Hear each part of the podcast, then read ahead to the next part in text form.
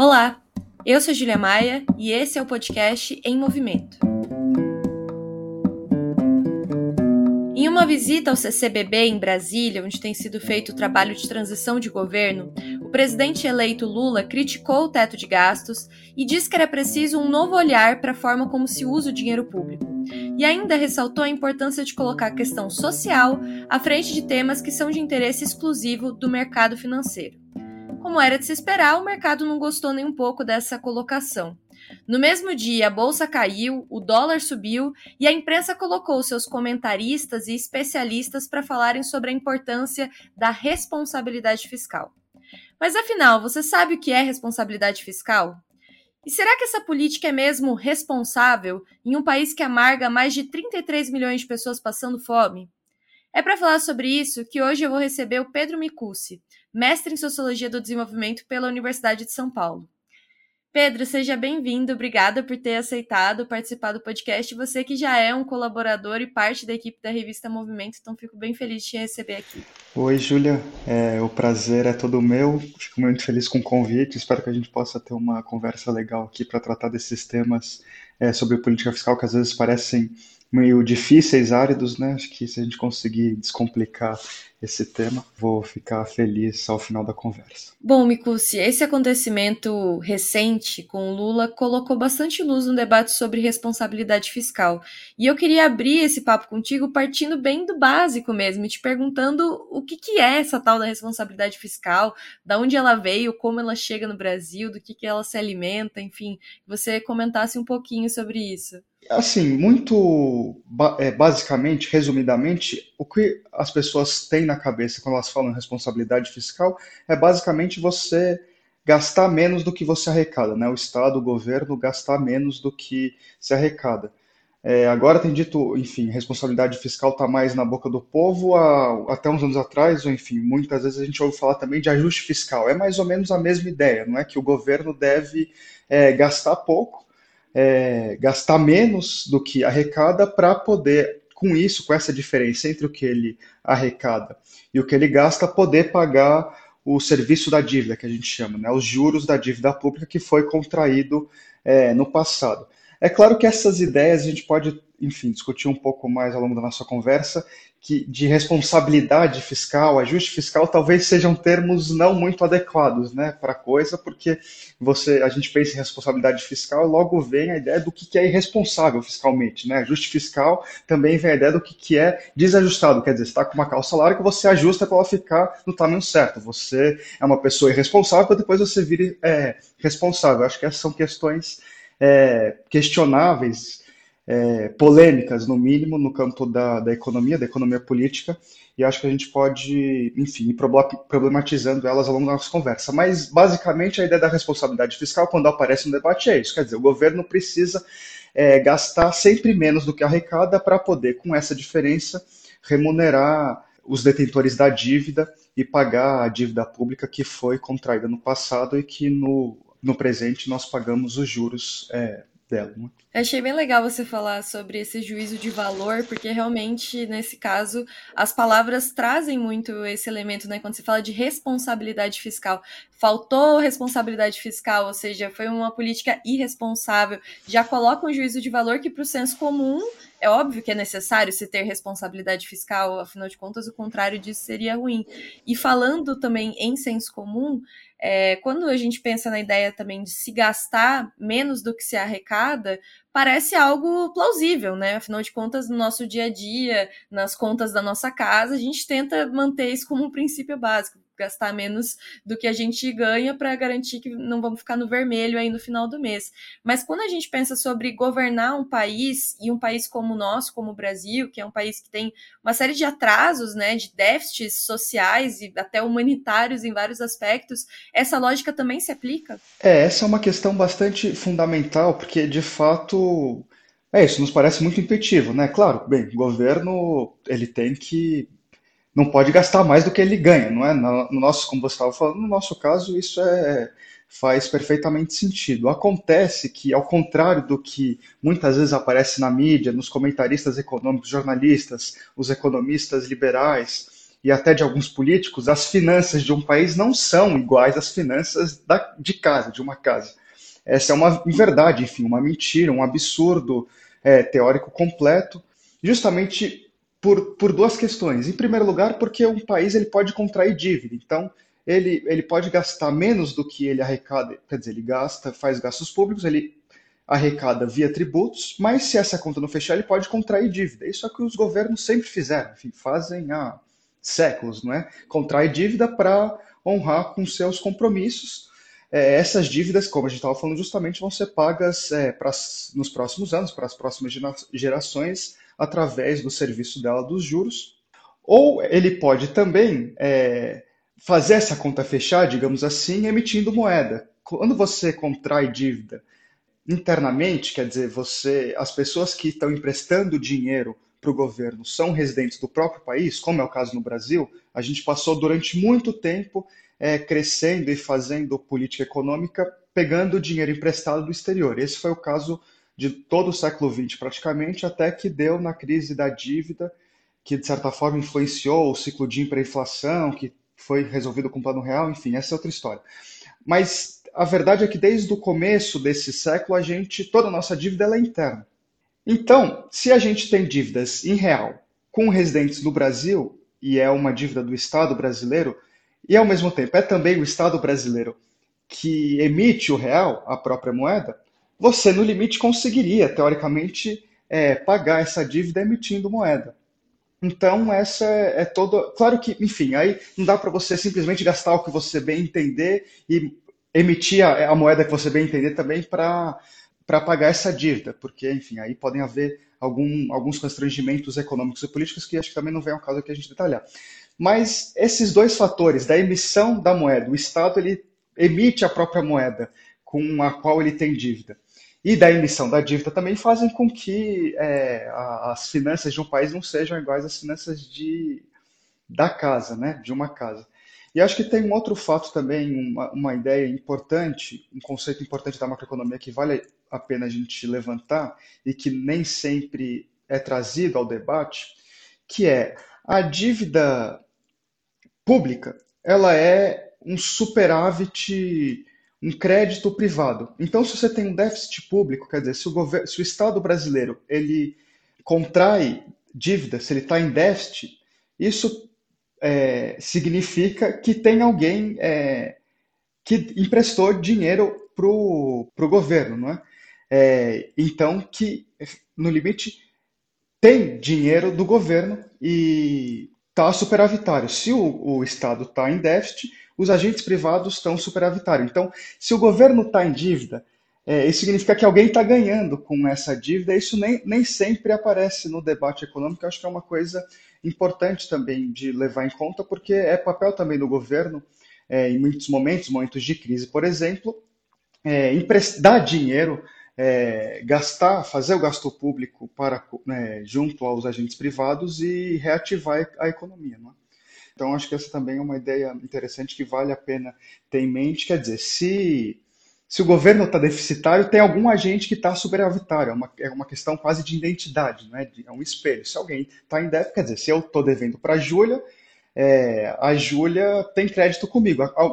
De forma semelhante, nesse caso, acontece entre os estados e os agentes privados. Se o governo brasileiro está em déficit, é, quer dizer que tem agentes privados dentro da economia nacional, no caso, como a gente estava dizendo, a, a, dívida brasileira toda interna, que estão superavitários e que ganham com isso. Justamente esses agentes que ganham é, e que recebem juros são aqueles que normalmente, como a Júlia estava comentando na, na apresentação, mais fazem pressão não é, para a política econômica e os rumos da política fiscal no país. E tem o elemento também de que um governo, né, quando gasta dinheiro, esse dinheiro nem sempre é simplesmente um gasto que escoa, que vai embora, mas que pode muitas vezes ser um investimento que depois retorna de outras maneiras, né? E aí, nisso, eu queria conversar um pouco contigo sobre o teto de gastos, que foi essa política aprovada no Brasil durante o governo Temer que estabelece um teto é, de, de gastos em várias áreas sociais, enfim, de, delimitou muito o que pode ser gasto a partir do, do, valor da inflação, né? Se você puder explicar um pouco melhor o que, que é a PEC do teto de gastos, e que foi muito criticada na época pela esquerda, pelos movimentos sociais, mas que hoje, especialmente depois da pandemia da Covid, parece que ganhou novos adeptos críticos, né? Mesmo no meio da, da direita, da burguesia liberal, que também vem que esse teto é é, inviável. E eu queria te perguntar um pouco sobre isso. O que, que o próximo governo vai ter que fazer em relação a esse teto para conseguir, de fato, aplicar medidas sociais, políticas sociais, que é um pouco a promessa, né? A promessa do que esse governo Lula tem, tem dito para a população, pelo menos. Não, sem dúvida. É, não, isso que você falava é de fato muito importante, né? Porque essa dimensão do gasto público, de fato, em muitos momentos, ele provoca crescimento, não é? É, e isso é importante a gente ter claro essa ideia também do investimento, que tem muitos gastos públicos que promovem o crescimento da economia. E uma vez que o governo também é, arrecada, enfim, ele, ele consegue, ele se arrecada via é, tributos, se a economia cresce, o governo ele também arrecada mais via esses mesmos tributos que ele arrecada. Né? Então, se você promove uma série de gastos que são entendidos como investimentos e que promovem o crescimento da economia, é, você re reaver esse dinheiro no futuro através dos tributos. Né? É o caso, notoriamente, da, de políticas como auxílio emergencial, Bolsa Família. Não é?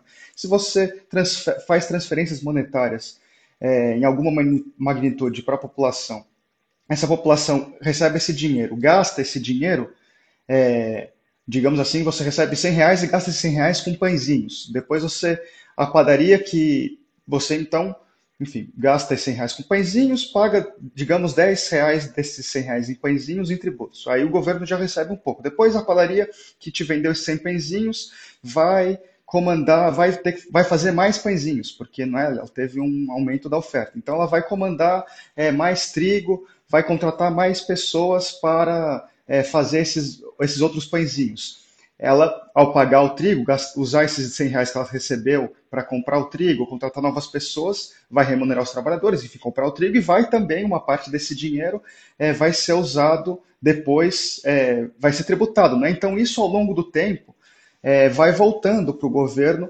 é, através de uma ideia do, do multiplicador, né? que justamente um dinheiro que, você, que o governo gasta ao longo do tempo, via os, o crescimento gerado e os tributos que esse crescimento impulsiona, volta ao governo. Né? Então, você entender simplesmente os gastos, como você estava bem dizendo, Júlia, como gastos simplesmente, não como também uma forma de gerar crescimento econômico e de, é, portanto, tributos ao governo, é uma forma muito estreita, estática de entender a economia que, não, enfim, não faz muito sentido quando a gente coloca é, ela a fotografia ao longo do tempo, né, num, num filme.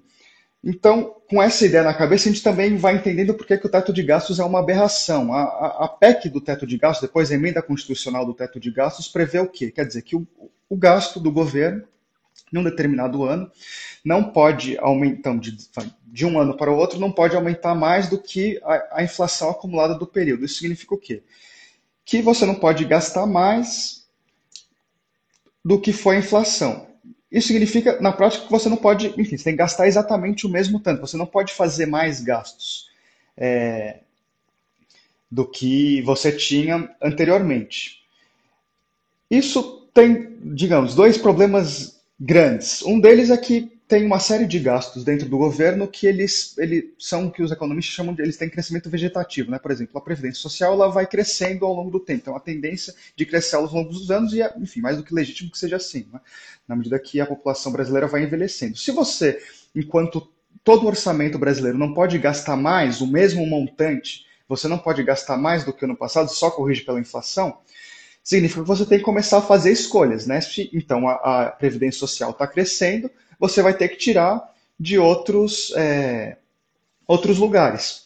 E isso causa uma, enfim, uma grande restrição do, do que a política econômica no país é, pode fazer. A gente viu agora na pandemia, foi um caso dramático disso, né? Estávamos teoricamente operando sob o teto de gastos, e o governo Bolsonaro precisou, enfim, ele furou o teto, né? Mas é, era preciso fazer escolhas do, enfim, se você vai aumentar um gasto, vai ter que fazer auxílios emergenciais, etc. Você vai ter que tirar é, de outro lugar. O caso do Bolsonaro foi muito, então, por exemplo, se você aumenta as emendas do relator e isso começa a, desfalcar cada vez mais o orçamento, você vai tirar do dinheiro das universidades federais, do Ministério da Ciência e Tecnologia, etc, etc. Isso, portanto, entendendo também que a própria que existem gastos que são investimentos, quer dizer, que promovem crescimento econômico, que trazem é, crescimento econômico, e que no futuro esses mesmos gastos voltam para o cofre do governo, do Estado, na forma de, de impostos, é, o teto de gastos é uma aberração porque ele coloca os investimentos dentro do teto de gastos também. Então você não consegue fazer é, gastos que ou investimentos que no, no médio e no longo prazo vai trazer crescimento e, portanto, nova enfim, geração de empregos e, e etc. Então ele é, uma, é, um, é, um grande, é um grande problema e o elefante, enfim, ele apareceu, o bode ficou na sala. Né? É claro que teve muito debate na época da, da, da discussão da PEC do teto de gastos, enfim, muitos economistas e políticos e nós da esquerda criticávamos o, o teto de gastos porque ele era de fato uma aberração. Né? Existem muitos países que têm regras fiscais, é, mas o teto de gastos, dessa forma como foi concebido, é uma jabuticaba brasileira, só existe no Brasil. Quer dizer, o Brasil é o único país que coloca o investimento, que restringe o investimento dentro dessa regra fiscal, tal qual é, o teto de gastos. Isso, como os críticos nós já dizíamos lá na época da sua é, negociação, enfim, não estregularia né, as capacidades de crescimento e desenvolvimento do Brasil. É, tanto foi assim que mesmo o governo ultraliberal de direito, Paulo Guedes no Ministério da Economia, teve que, enfim, estourar o teto. Eles mesmos não foram capazes, os maiores defensores do teto foram eles mesmos que estouraram o teto. Né? Então, a verdade é que hoje o teto não existe mais e tem, é, tem se discutido é, a necessidade de, enfim, novas regras fiscais. Mesmo o Henrique Meirelles, que foi né, o, ministério, o ministro da Fazenda à época, já deu o braço ao terceiro dizendo, não, de fato, acho que não, precisaríamos de um novo, é, novas regras fiscais. Acho que isso é mais ou menos consenso, mesmo, enfim, entre os economistas mais liberais, mesmo entre aqueles mais liberais que fazem parte hoje do governo de transição. Né? Acho que agora está em debate, está na pauta qual vai ser é, a nova regra fiscal, que quer dizer, o que a gente vai colocar no lugar, uma vez que o teto acabou, e acho que é, enfim, é papel nosso da, da esquerda disputar também para que a gente faça uma regra fiscal, um, um arcabouço de, de política fiscal e política econômica que beneficie a, a, o conjunto da população, né, a maioria da população, e não é, uma, uma pequena parte. Acho que esse é, me parece ser um, um claro caso de uma disputa política que está em aberto e que, enfim, a gente vai ter que esperar aí as próximas semanas e meses para ver exatamente o que vem no lugar.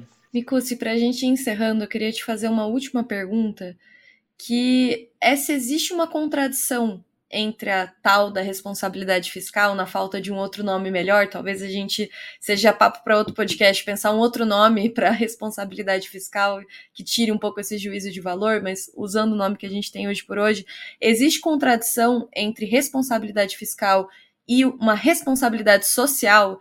E se existe essa contradição, como que a gente supera ela? Enfim, queria ouvir você falar sobre isso. Não, é, acho que essa é uma, é uma boa pergunta, assim. Acho que é, quem leva a sério a ideia da responsabilidade fiscal, digamos assim, é, vai dizer que não necessariamente, não existe. Quer dizer, depois que o Lula fez aquela fala no CCBB e teve toda aquela reação do, do mercado, que eu acho que a gente pode entender muito também como uma forma de barganha, quer dizer, se a gente estava dizendo que o teto de gastos acabou, que a gente está discutindo uma nova política fiscal, eu, acho, eu entendo aquele episódio como uma forma dos agentes do mercado, quer dizer, quem que são o mercado? Uma porção de é, agentes ligados ao mercado financeiro que fazem operações dia após dia de compra, venda de dólar é, e de investimento na bolsa de valores que tem repercussões diárias. Né? A partir do momento que o Lula dá uma fala que vai de encontro aos interesses deles, eles operam é, no mercado também, na minha opinião, como uma forma de barganha política. Quer dizer, está todo mundo disputando ali. O Lula faz uma coisa que eles não gostam, bem, eles reagem dizendo, bem, a gente não.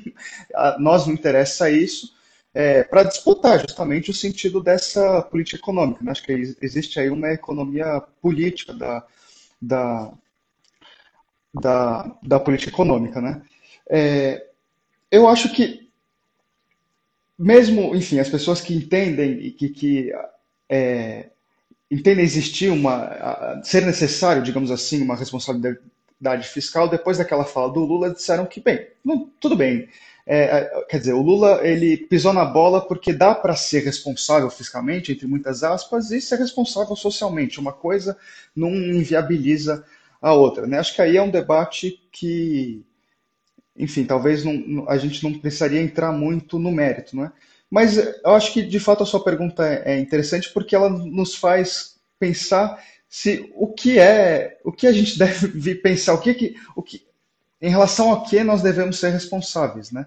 É, importa a política fiscal como um fim em si mesmo? Quer dizer, depois de tudo isso que a gente discutiu aqui, é, faz sentido mesmo o governo gastar sempre menos do que arrecada em todas as situações, sem pensar em crescimento, sem pensar que ele pode, enfim, é, fazer investimentos, etc. É, ou deve o governo ser responsável socialmente, é, pensar na justiça social, pensar que, enfim, tem milhões de pessoas passando fome hoje, enfim, com carências sociais das mais diversas, e a gente precisa, enfim, a nossa política econômica precisa se orientar para isso, né? Eu acho que vale mais justamente pensar em responsabilidade fiscal, é, entender que a política fiscal, talvez aí é uma política fiscal responsável, seja aquela que esteja preocupado com a responsabilidade social, né? não com simplesmente superávites primários e, enfim, é, saldos é, do orçamento público de um ano para o outro, quando o governo deveria, né? a gente sabe que não necessariamente é assim que acontece na prática, mas responder aos interesses da sua população. Né? Então, acho que talvez a, a, política fiscal mais responsável seja aquela que seja responsável com o seu povo, com, enfim, com a vida dos brasileiros, com o emprego dos brasileiros, com a, a comida dos brasileiros, com a saúde dos brasileiros, a educação dos brasileiros, e não necessariamente, enfim, é, ficar esse giro no vazio que a gente nem sabe exatamente. É... Bem, tudo bem, mas para que serve essa responsabilidade fiscal, né? Quem vai ganhar com ela? Pedro, muito obrigada por ter realmente participado, topado esse convite. No começo você falou sobre isso e, e de fato falar sobre política econômica é sempre difícil e a gente da esquerda às vezes exercita pouco também. Então acho que esse episódio é também um exercício da gente avançar mais nessa elaboração porque com certeza vai ser importante, né? Os desafios que a gente tem aí pela frente no futuro é, envolvem muito centralmente a disputa da política econômica, então nós precisamos nos apropriar mais e compreender melhor. E eu acho que você ajudou muito a clarificar um pouco mais conceitos para a gente poder fazer essa disputa em outro nível agora. Então, muito, muito obrigada mesmo. É, não, eu que agradeço mais uma vez o convite. Eu, eu concordo absolutamente com o que você falou. Acho que a gente precisa se apropriando do debate. Eu mesmo estou muito longe de ser um especialista em política fiscal, assim, mas acho que é um tema que nós precisamos. É, é isso, nos debruçar mais. E acho que é isso. Tem, ele está em disputa e se nós, enquanto militantes, é, conseguimos cada vez mais ocupar esse espaço e tentar ir discutindo, é, tende, enfim, nós só, só, só tendemos a ganhar. Então, fico feliz em poder ter participado e é uma honra de fato. O podcast Movimento é uma iniciativa da revista Movimento e do Movimento Esquerda Socialista. Nos acompanhe também pelo site movimentorevista.com.br, a trilha sonora de Alex Maia e a edição de áudio da Zap Multimídia.